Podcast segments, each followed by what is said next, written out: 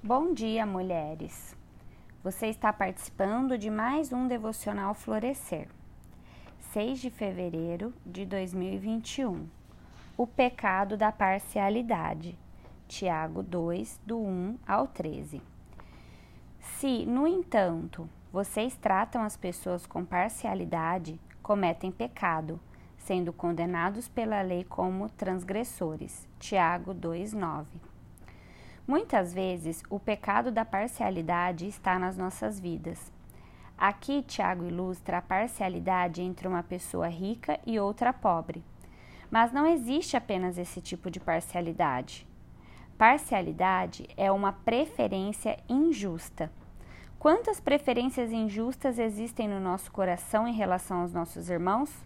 Precisamos refletir sobre isso. Parcialidade e preconceito não combinam com uma vida de fé. O próprio Deus é totalmente imparcial. Deuteronômios 10, 17 e Gálatas 2, 6. A fé em Jesus é totalmente incompatível com qualquer tipo de favoritismo. Tiago nos lembra da lei de Levíticos 19, 18. Amarás o teu próximo como a ti mesmo. Se praticamos algum tipo de favoritismo, certamente não estamos amando o nosso próximo como a nós mesmos. Não estamos amando o nosso próximo de forma nenhuma. Porque o juízo é sem misericórdia sobre quem não usou de misericórdia. A misericórdia triunfa sobre o juízo. Versículo 13.